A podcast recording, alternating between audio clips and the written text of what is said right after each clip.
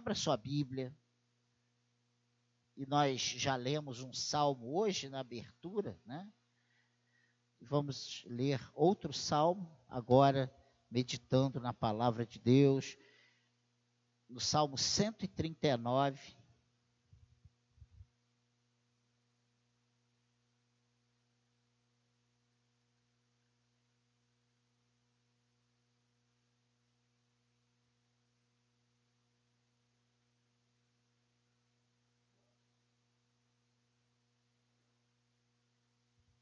Subtítulo dado por João Ferreira de Almeida, Deus onisciente e onipotente. O que é ser onisciente? Ele sabe de todas as coisas. Ele conhece todas as coisas. E onipotente, ele pode todas as coisas. E eu, antes da leitura o título dessa palavra é Conhecendo e sendo conhecido por Deus. E em cima desse título eu faço uma pergunta: Deus nos conhece. Nós o conhecemos? Pense nisso. Eu tenho certeza que Deus me conhece, mas eu conheço Deus? Diz assim o Salmo 139, fique de pé no seu lugar, para você não deixar o cansaço da, da saída esticada essa noite, né? Aqueles que estão com criança pequena em casa, que dá aquela esticada de madrugada, né? Colocando, dando mamar e cuidando, né? Os que têm maridos que não dormem de noite, essas coisas. Salmo 139, você achou aí? Diz assim: Senhor, tu me sondas e me conheces. Sabes quando me assento e quando me levanto. De longe penetras os meus pensamentos.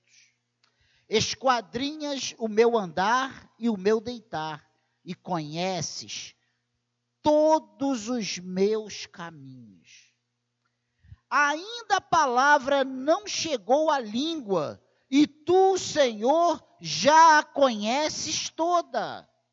Tu me cercas por trás, por diante, e, por, e sobre mim pões a mão.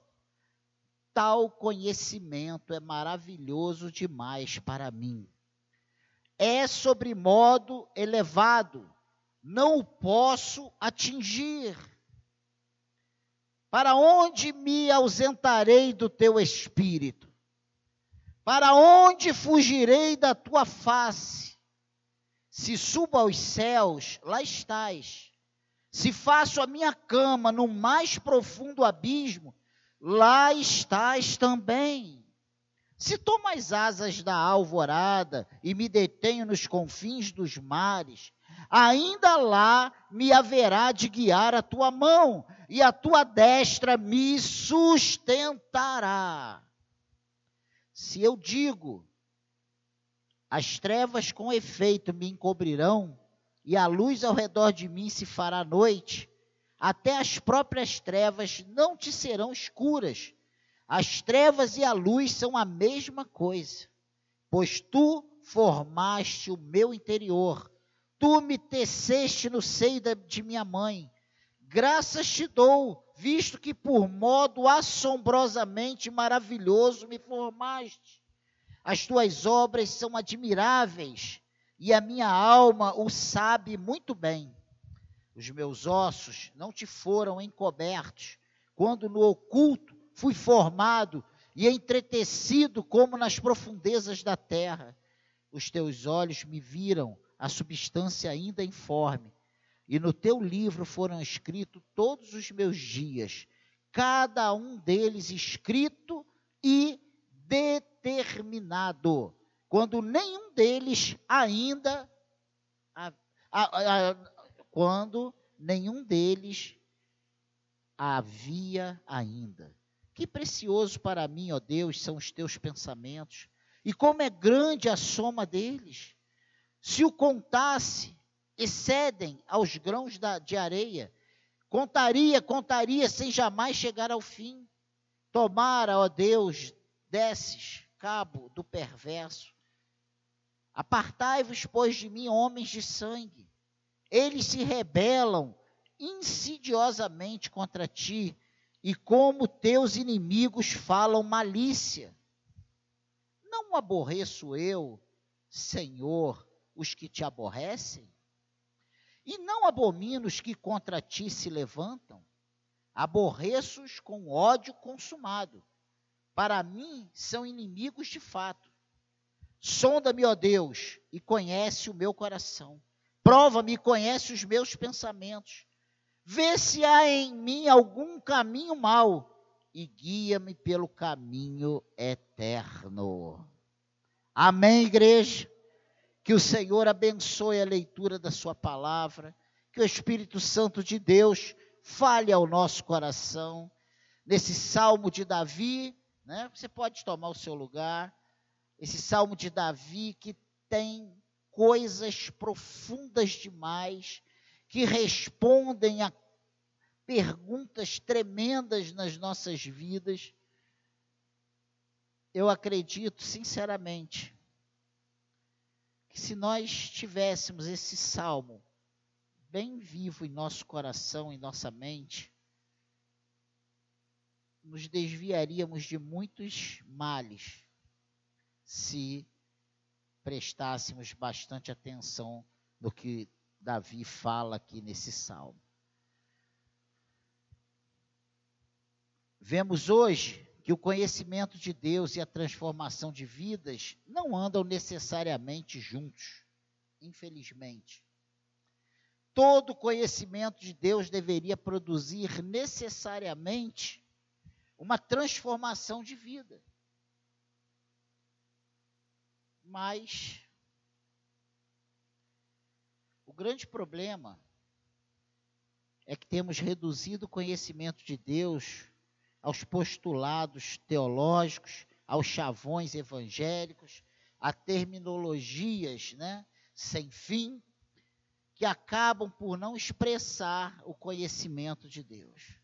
Expressam apenas a incapacidade humana de conhecer Deus, se ele não se revelar de modo íntimo, pessoal e num contexto de pura relação. A questão é: nós temos procurado esse relacionamento com Deus? O caso de Jó é típico de nossos dias e quanto temos demorado em chegar à conclusão de Jó. Meu Deus. Hoje, nós temos tido um conhecimento muito mais de ouvir falar do que os olhos veem. Jó fala, faz esse, essa declaração lá no finalzinho do capítulo da, do livro de Jó, no capítulo 42, versículo 5, não precisa ir lá, não. Ele diz: Eu te conhecia só de ouvir, mas o. Sabe? Mas agora meus olhos te veem.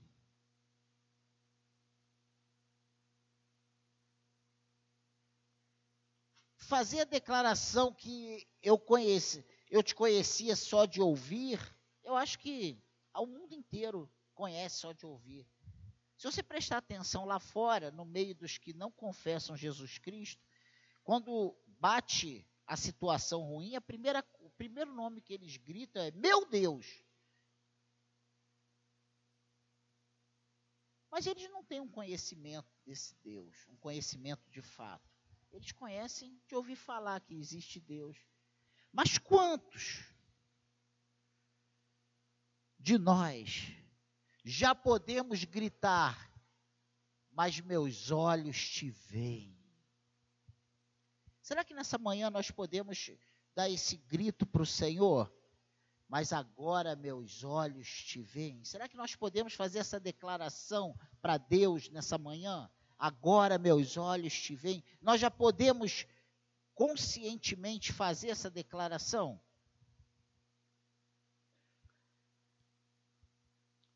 E a interessante, a coisa interessante é que há algum tempo, já houve uma época na igreja, onde o teólogo e o santo, né, o homem que anda com Deus, era a mesma pessoa, pois todo conhecimento de Deus vinha de uma relação pessoal com Ele. A autoridade do santo ou do teólogo nessa época podia ser comparada à autoridade de Moisés, que descia do monte com o rosto brilhando, porque esteve com Deus, conheceu a Deus e recebeu uma mensagem de Deus. Hoje, a maioria dos teólogos existem, né, e existem aos montes, porém os santos se tornaram uma espécie extinta, da qual a igreja não percebe a sua falta. E esse Salmo 139, pelas declarações aqui, pelo que, que está declarado a respeito de Deus, do conhecimento de Deus, de quem é Deus, né? Ele, ele é escrito por alguém que conhece a Deus. Bem mais que os postulados que se afirmam a respeito de Deus. O Salmo 139 é o salmo de quem contrapõe sobre a sua vida todo o conhecimento de Deus. O Salmo 139 é o salmo de quem olha para a própria vida sobre a proteção, o escudo do conhecimento de Deus. E eu falei logo na leitura que se a gente conhece esse salmo vive esse salmo, esse salmo está bem vivo no nosso coração, nós vamos nos livrar de muitas coisas. Porque ele começa esse salmo dizendo: Senhor, tu me sondas e me conheces, e sabe quando eu me sabe quando me assento e quando me levanto, de longe penetra os meus pensamentos.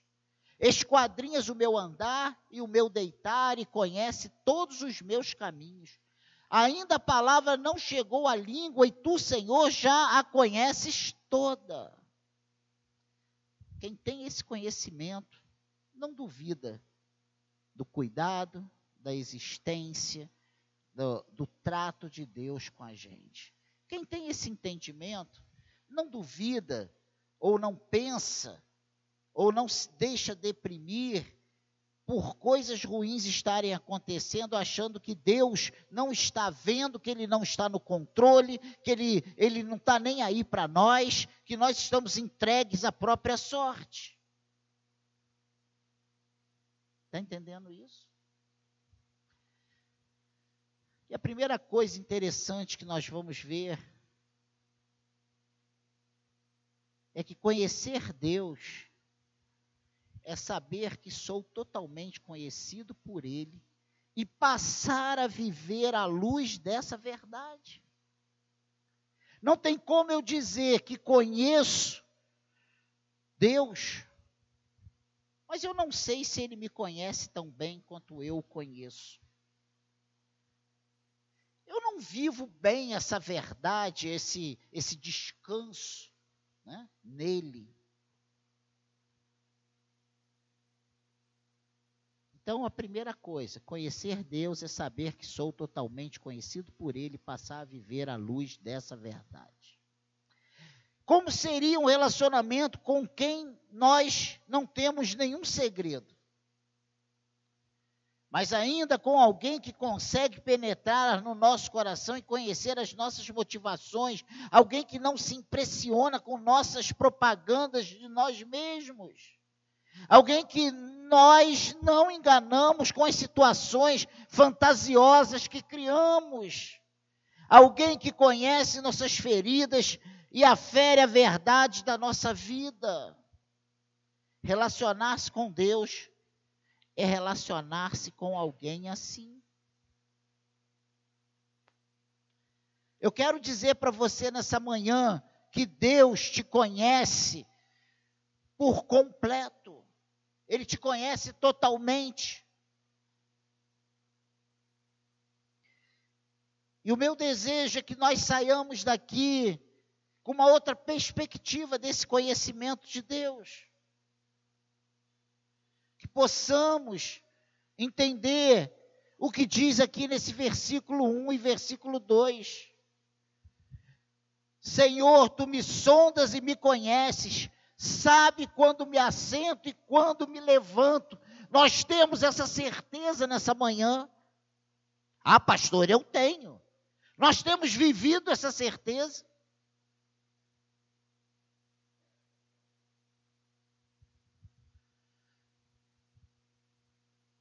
Diante de Deus não há segredos, não há pensamentos, não há desejos ou atitudes que Ele não prove, que Ele não conheça, que Ele não saiba.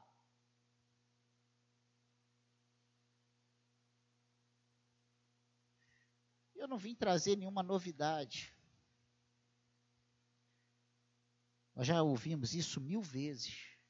Nós temos colocado isso em prática. Se nós temos essa certeza que o Senhor sonda, nos sonda e nos conhece, e sabe quando nos assentamos e quando levantamos, por que nós deixamos nos guiar tanto pelo que pensamos, sentimos e vemos?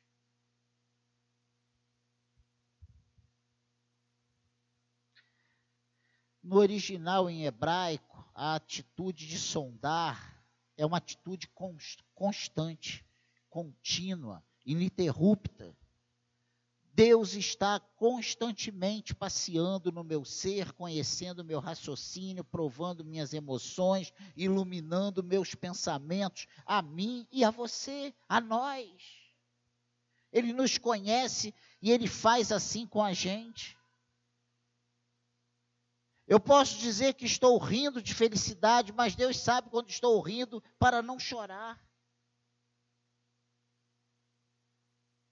Eu posso chegar aqui e todo mundo achar que eu estou nadando em alegria e eu estar muito triste. Eu tenho essa capacidade, você tem essa capacidade. Uns mais, outros menos. Mas Deus sabe exatamente como está o nosso coração.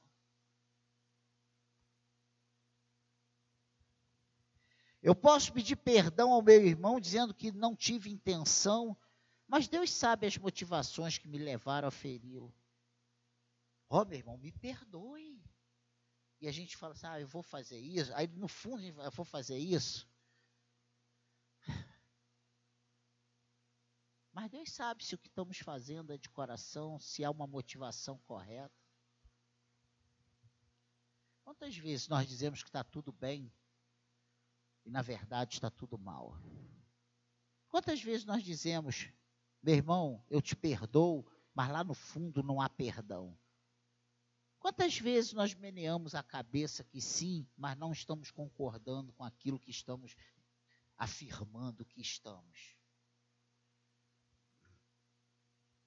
Deus tem livre acesso às regiões da minha vida onde nem meus melhores amigos podem chegar, onde nem minha esposa, nem minhas filhas podem chegar.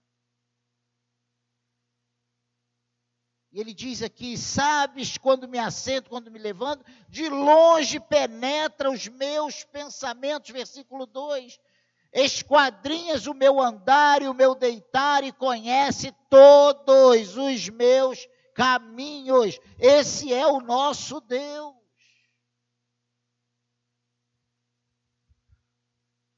O conhecimento que Deus tem a meu respeito se estende a todas as minúcias da minha vida, a todos os pequenos detalhes, nada passa desapercebido, nada, nada, nada. Deus em momento nenhum diz assim: "Ah, mas puxa, isso aqui eu nem prestei atenção", como nós fazemos. E marido, então, fazer isso é a coisa mais fácil que tem, né? A mulher já é mais difícil, mas o marido coisas passarem desapercebidas é fácil. Deus não. Ele sabe quando me assento ou me levanto, ele vê quando distraído faço as coisas mais banais que considero normais em minha vida. Ele sabe de tudo, tudo. Deus está sempre sondando minha vida pública e íntima. Não há nada que eu possa esconder debaixo do tapete ou no fundo do baú. Não tem como. E o salmista fala isso.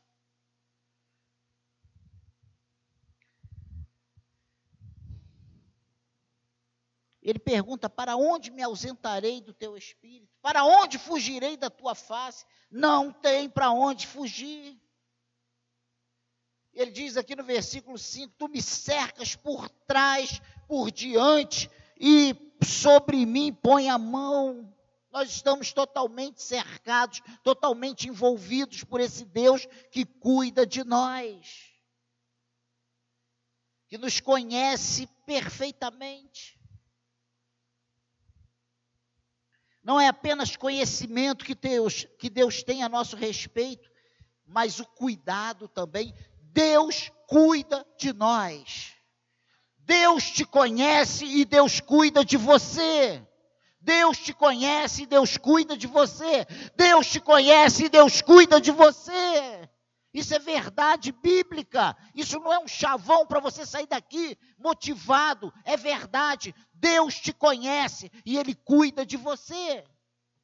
Pastor, mas eu estou passando pelo vale da sombra da morte. O Senhor está ali contigo, Ele te conhece, Ele sabe exatamente o que você está passando.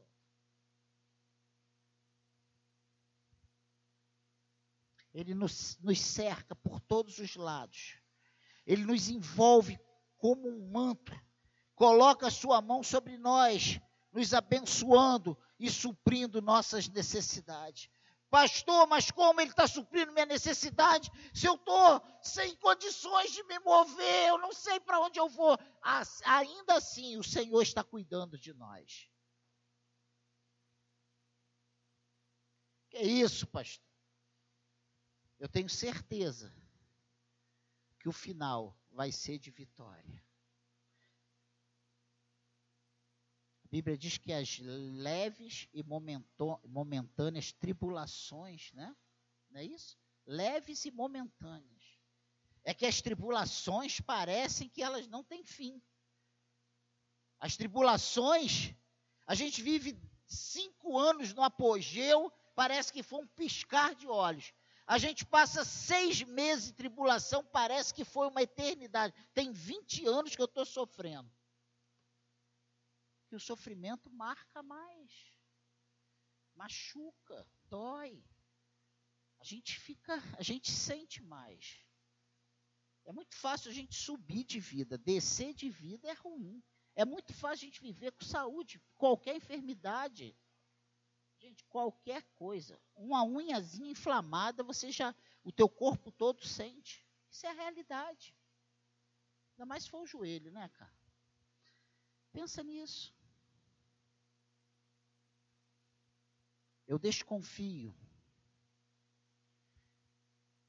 baseado em mim mesmo, que muitos de nós vivemos algumas vezes como se nem mesmo Deus tivesse tal conhecimento a nosso respeito. E não adianta eu dizer para você que eu penso diferente, que eu ajo diferente, que eu sinto diferente, se eu estou pregando para você que Deus de Deus eu não consigo dar nenhuma camuflada, escondidinha. Então eu preciso ser franco com você, baseado em mim mesmo. Eu acredito, eu desconfio que muitos de nós vivemos algumas vezes como se nem mesmo Deus tivesse tal conhecimento a nosso respeito. Às vezes nós achamos difícil Deus conhecer as nossas dificuldades, os nossos sentimentos, os nossos pensamentos,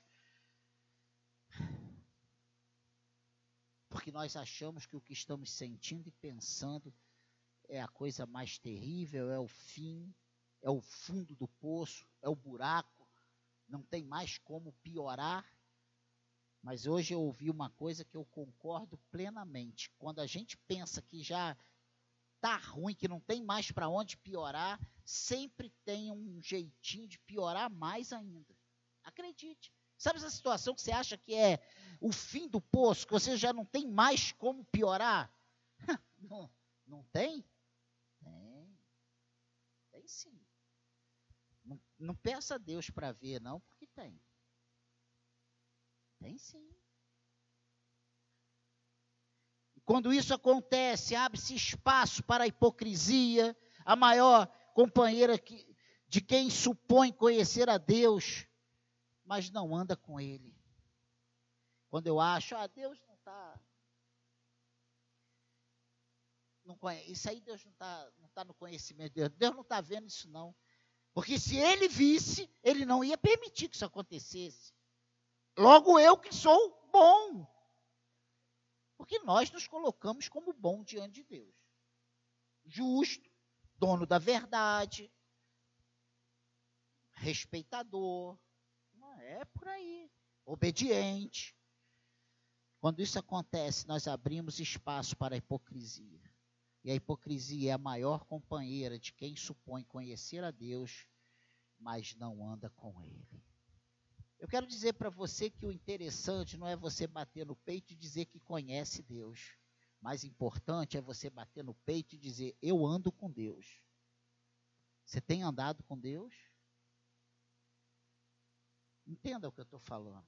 Se você anda, você conhece. Pense nisso. Eu estou só fazendo uma alegoria à fala de Jó, quando ele diz que eu te conhecia de ouvir falar, mas agora os meus olhos te veem. Pense nisso. Então,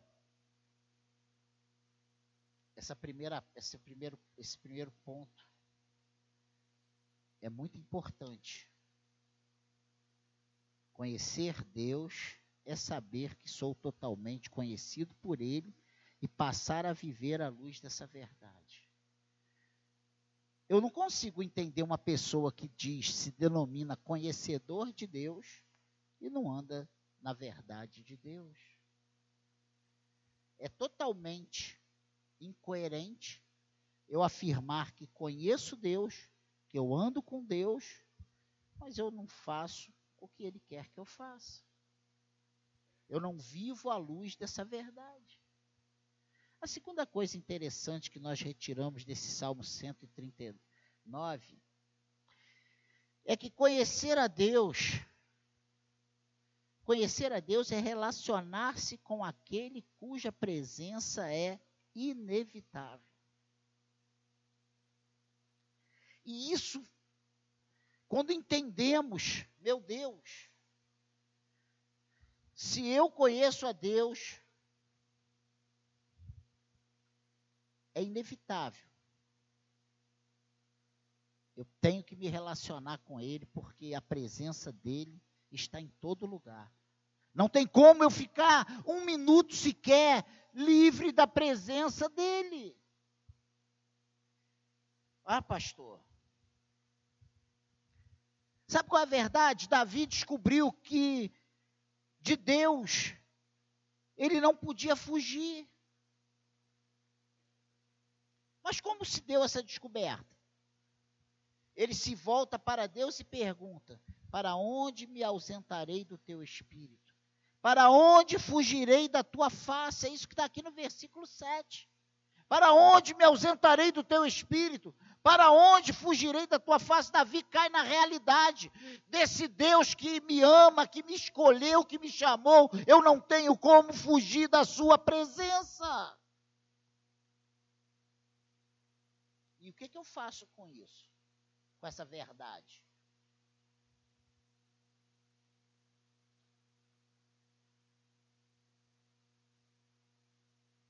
Você já percebeu que Deus te escolhe? Deus te chama, Deus te manda fazer uma coisa, e se você não fizer uma coisa, você é corrigido por Ele. Já pensou nisso? Sabe por quê? Ele é o Senhor. Ele é Deus. Ele é o dono de tudo. Todos nós sonhamos com algum lugar, seja ele um abismo, quem sabe se para alguns o abismo depressivo de nossas noias e paranoias, né? e hoje tem tantas noias e paranoias por aí, ou talvez seja este lugar o alto de uma montanha, e talvez para outros o cume de nosso sucesso pessoal, ou quem sabe ainda se buscamos esse lugar numa ilha, ilha de nosso individualismo e solidão, ou às vezes para outros é sair da cidade, morar em vassouras, sei lá. Cada um tem suas seus, seus lugares. Né? o, o salmista também tentou se ocultar nas trevas e procurou na escuridão um pouco de privacidade.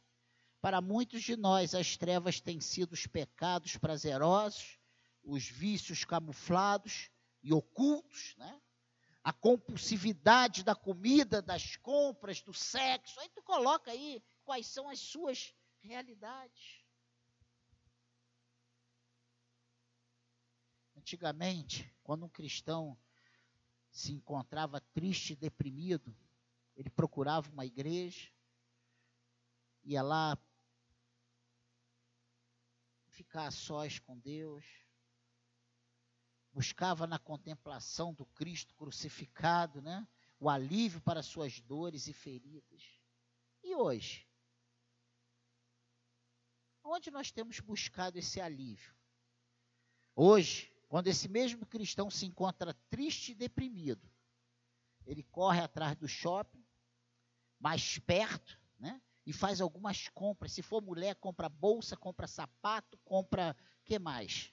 bolsa, sapato, relógio, e aí já sai alegre. Se é um Daniel, come uma comida boa, já muda o ambiente, né?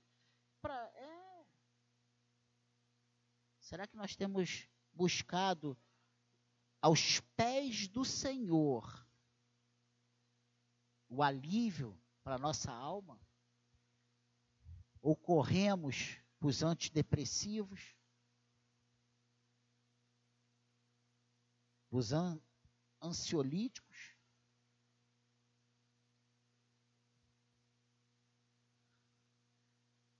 os psicólogos,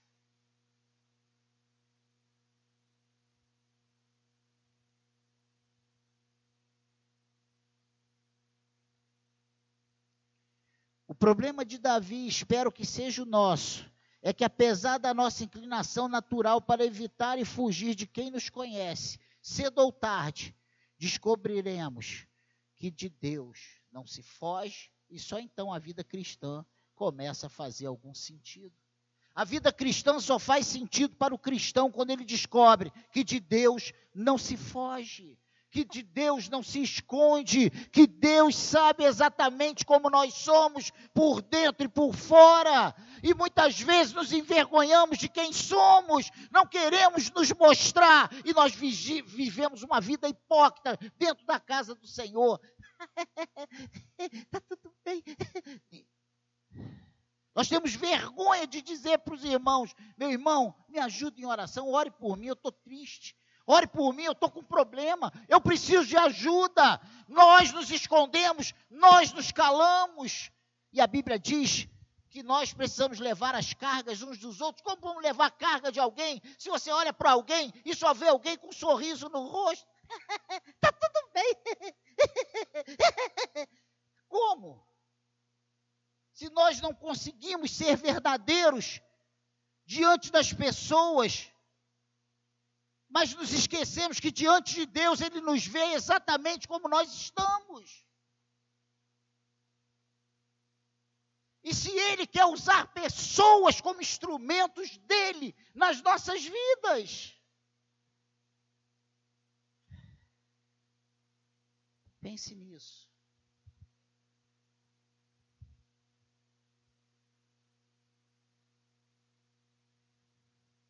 De Deus não se foge. Deus te conhece. Às vezes nós bancamos uma de muito espiritual, muito obediente, muito santo, mas Deus nos conhece.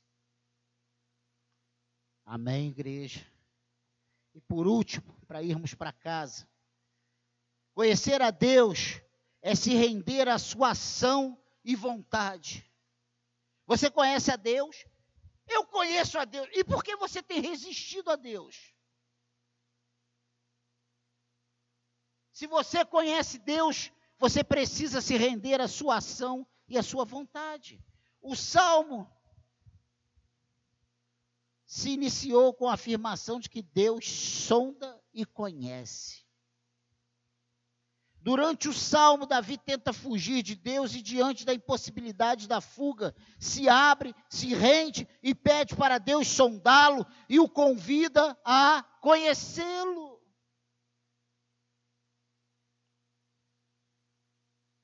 Hoje eu percebo como é diferente o convite de Davi nesse salmo, nesse versículo 23. Olha o que diz. Sonda-me, ó Deus, e conhece o meu coração. Prova-me e conhece os meus pensamentos.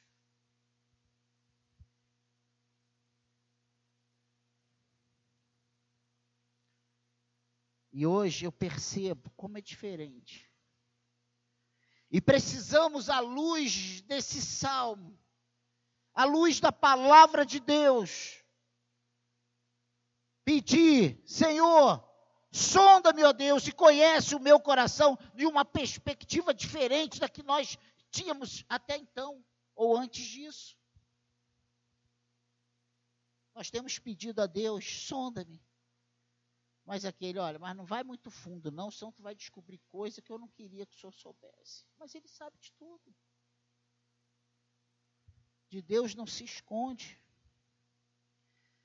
Conhecer a Deus é render-se diante daquele de quem não se esconde. É Deus que a tudo conhece, respeita e espera esse convite para entrar e iniciar uma jornada de transformação e libertação em nossas vidas. Nós temos pedido isso ao Senhor. Nós temos desejado essa mudança. Porque Davi diz: vê se há em mim algum caminho mau e guia-me pelo caminho eterno. Ele está dizendo: olha, se tiver algum caminho mau, Senhor, arranca de mim, corrige isso, me guie pelo caminho eterno. Eu não quero ser visto pelas pessoas como o bonzinho santo espiritual, eu quero ser visto assim por ti.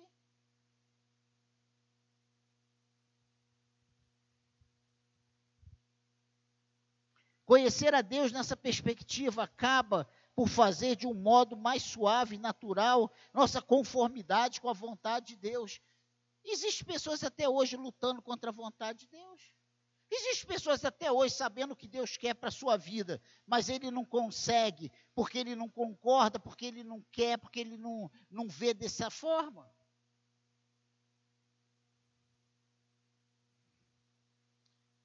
E se você ler os versículos 19 até o 24, e nós já lemos isso aqui hoje, eles expressam isso. A obediência nasce de um relacionamento íntimo com Deus e não vice-versa. Quantas vezes tentei viver e ensinar a obediência desconectada do relacionamento, como se a obediência fosse um fim em si mesma. Eu não preciso nem dizer que a frustração foi inevitável. Não tem jeito. Não tem como. Eu viver, tentar viver, ensinar ou tentar viver uma obediência desconectada do relacionamento. Eu não tenho como obedecer se eu não me relaciono.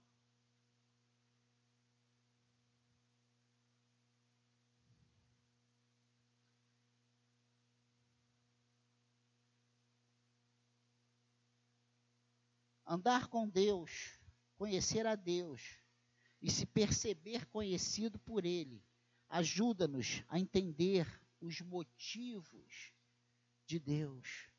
E a partir desse conhecimento, fruto da intimidade, a transformação é consequência natural. É algo que vai, quando eu entendo isso, isso vem naturalmente. Essa transformação vai acontecendo porque eu estou me relacionando, eu me relacionando, eu conheço, eu percebo, eu começo a entender, eu começo a viver, eu começo a desejar as mesmas coisas, a sonhar as mesmas coisas, coisas que para mim eram muito importantes e que eu não abria mão, agora já não fazem tão, tanto sentido, porque agora eu estou me relacionando com Deus. Agora eu estou conhecendo Deus. Agora eu estou sabendo o que Ele espera para a minha vida, os seus projetos, os seus planos. E aí sim, essas coisas, o que Deus tem a meu respeito, é que fazem sentido para a minha vida agora. Amém, igreja? Você está entendendo isso?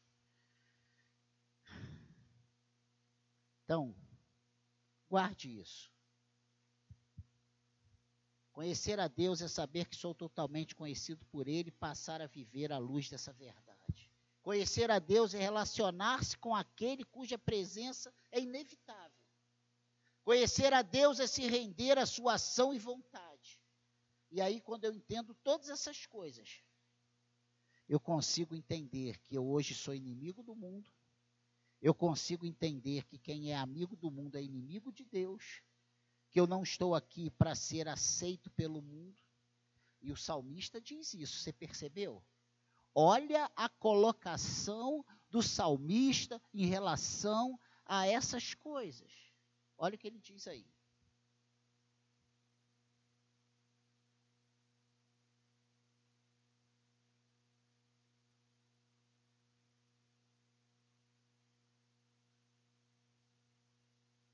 Olha o que ele diz aqui.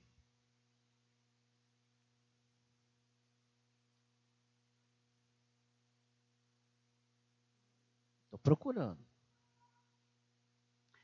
Tomar, ó Deus, desce cabo do perverso. Versículo 19. Apartai-vos, pois, de mim, homens de sangue. Eles se rebelam insidiosamente contra ti, e como teus inimigos falam malícia. Agora, olha o que diz o 21. Não aborreço eu, Senhor, os que te aborrecem e não abomina os que contra ti se levantam. Aborreço-os com ódio consumado, para mim são inimigos de fato. Olha como o salmista que consegue ter esse relacionamento e esse entendimento de Deus se posiciona com relação com, a, com aqueles que se levantam contra Deus. Mas hoje a igreja está usando pulseirinha colorida, aplaudindo. A igreja está macumunada com um monte de ladrão e nós estamos batendo palma. Eu já vi, já ouvi pessoas se dizendo cristãs, a favor do, do amor livre, sexo, pessoas do mesmo sexo que precisam ser felizes, vá para o quinto dos infernos. Pecado é pecado. Mas a gente agora relativizou tudo.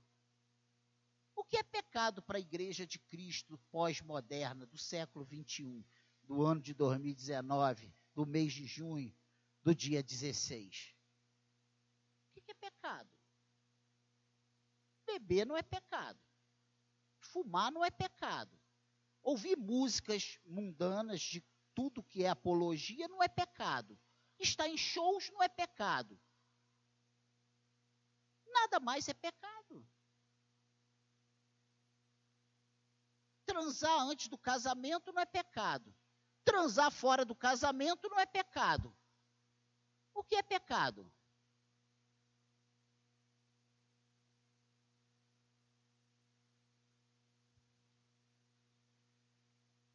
Desrespeitar as autoridades não é pecado. Desrespeitar os pais não é pecado. O que é pecado?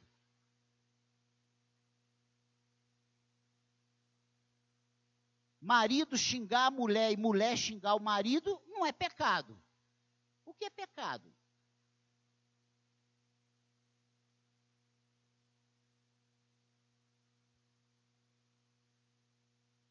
Filhos desrespeitar os pais não é pecado. O que é pecado? Se levantar contra o irmão não é pecado. O que é pecado? Falar mal do irmão não é pecado. O que é pecado?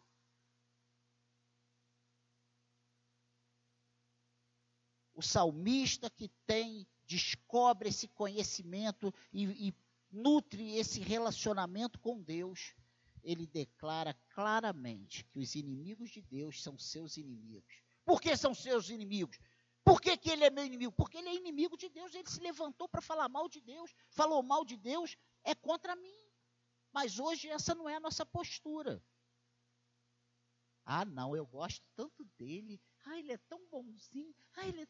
Gente, o herege, o cara fala um monte de heresia, ele continua sendo o popular, você está dando ouvido para esse herege. O que é pecado? Se a Bíblia diz que aquele que acrescenta ou tira um tio, seja anátema, seja maldito, amaldiçoado, e nós estamos aplaudindo. Estamos dando dinheiro, estamos comprando livro, estamos ouvindo. Conhecer a Deus ultrapassa a linha do que pode ser ensinado ou aprendido de forma didática.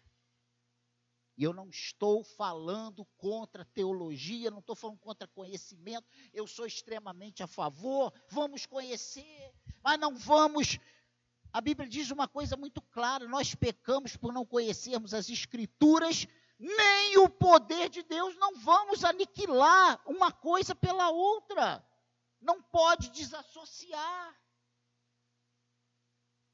Só o Espírito Santo de Deus pode transformar o coração do homem.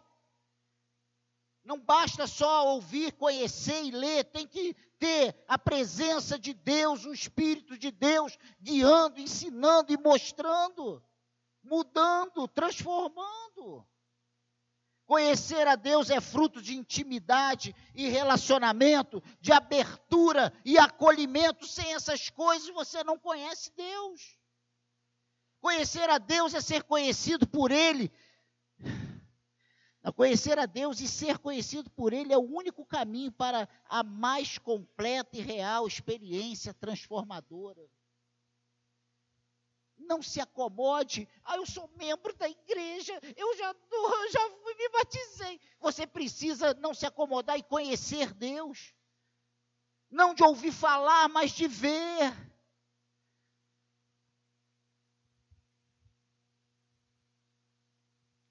Se Deus o chama para essa jornada, ponha-se a caminho e vá. A liberdade espera você. O desejo do meu coração é que todos os secadianos entendam e pratiquem essa palavra. Que Deus te abençoe. Que Deus fale ao teu coração nessa manhã. Que saiamos daqui pensativos, contritos. Eu conheço Deus. Eu tenho conhecimento de Deus. Vamos ficar de pé, eu quero orar por você.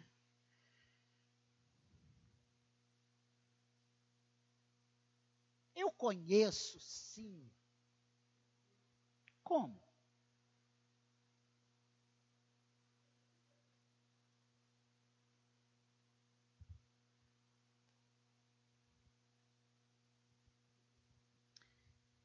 Você que pode, que não tem reumatismo, artrose, nenhum alejume, coloque a mão no seu coração.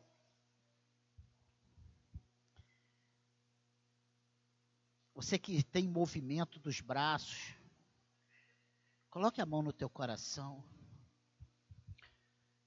E eu preciso colocar a mão no meu coração. Essa palavra é para todos nós. Ah, Senhor, tenha misericórdia de Secade, tenha misericórdia de nós. Tenha misericórdia de nós, Senhor. Essa palavra foi para todos nós que estamos aqui nessa manhã, Senhor. Essa palavra alcance você que vai ouvir pelo, pelas redes sociais. Você que vai ouvir na sua casa, no seu carro, seja onde for. Que o Senhor tenha misericórdia de você. Que o Senhor tenha misericórdia de nós que o Senhor nos, nos faça entender e que o Senhor mude o nosso coração nessa manhã, Senhor. Mude o nosso coração, Senhor. Ah, Senhor, eu coloquei a mão no meu coração porque eu preciso que o teu espírito haja em minha vida, que o Senhor mude os meus conceitos e preconceitos, Senhor, que o Senhor abra minha visão, que o Senhor me faça compreender que de ti eu não consigo me esconder, Senhor. Tu és soberano, Tu és maravilhoso, Tu és santo, justo. O conhecimento do Senhor é maravilhoso, é lindo demais. Não há palavras, Senhor. E o salmista diz que o Senhor conhece elas antes que elas cheguem à língua. Ah, Pai querido, ajuda-nos, ó Deus, ajuda-nos, Senhor. Que possamos ser cristãos, não de ouvir falar, mas dos olhos veem, Senhor, de um relacionamento amplo e profundo contigo. Nos abençoe nessa manhã, Espírito Santo de Deus. Muda nosso coração, muda nossa mente, muda, Senhor, as perspectivas que eu não me envergonhe do teu evangelho, Senhor, que é o poder de Deus para a salvação do homem. Que não haja vergonha, Senhor, de me posicionar como cristão, como filhos do Senhor, não para discutir ideologias, mas para abrirmos a nossa boca e pregarmos a palavra que transforma e liberta, com propriedade, Senhor. Não tem como eu dizer que o Senhor é suficiente para mim, se eu vivo deprimido, se eu vivo, Senhor, eu vivo uma vida medíocre, eu vivo amargurado, porque eu não tenho o que o vizinho tem, Senhor. Tira a hipocrisia do nosso coração sejamos autênticos aos teus olhos, aos teus potentes olhos, que a tudo vê, que esquadrinha o nosso coração, Senhor. E aquelas coisas que ninguém sabe a não ser nós, o Senhor sabe. E o Senhor conhece muito bem. Nos abençoe nessa manhã. Mude, Senhor, a nossa vida mude o nosso posicionamento como cristãos, que tenhamos fome e sede de Ti, Senhor. Sim, tenhamos fome, fome e sede de Ti, Senhor. Que tenhamos desejo de Te conhecer, que, que nos alegremos com os Teus projetos, que sonhemos os Teus planos, ó Deus. Que a nossa vida seja para a glória do Teu nome. Nos abençoe e seremos abençoados. Muito obrigado, Senhor, por essa manhã. Em nome de Jesus. E todos digam amém.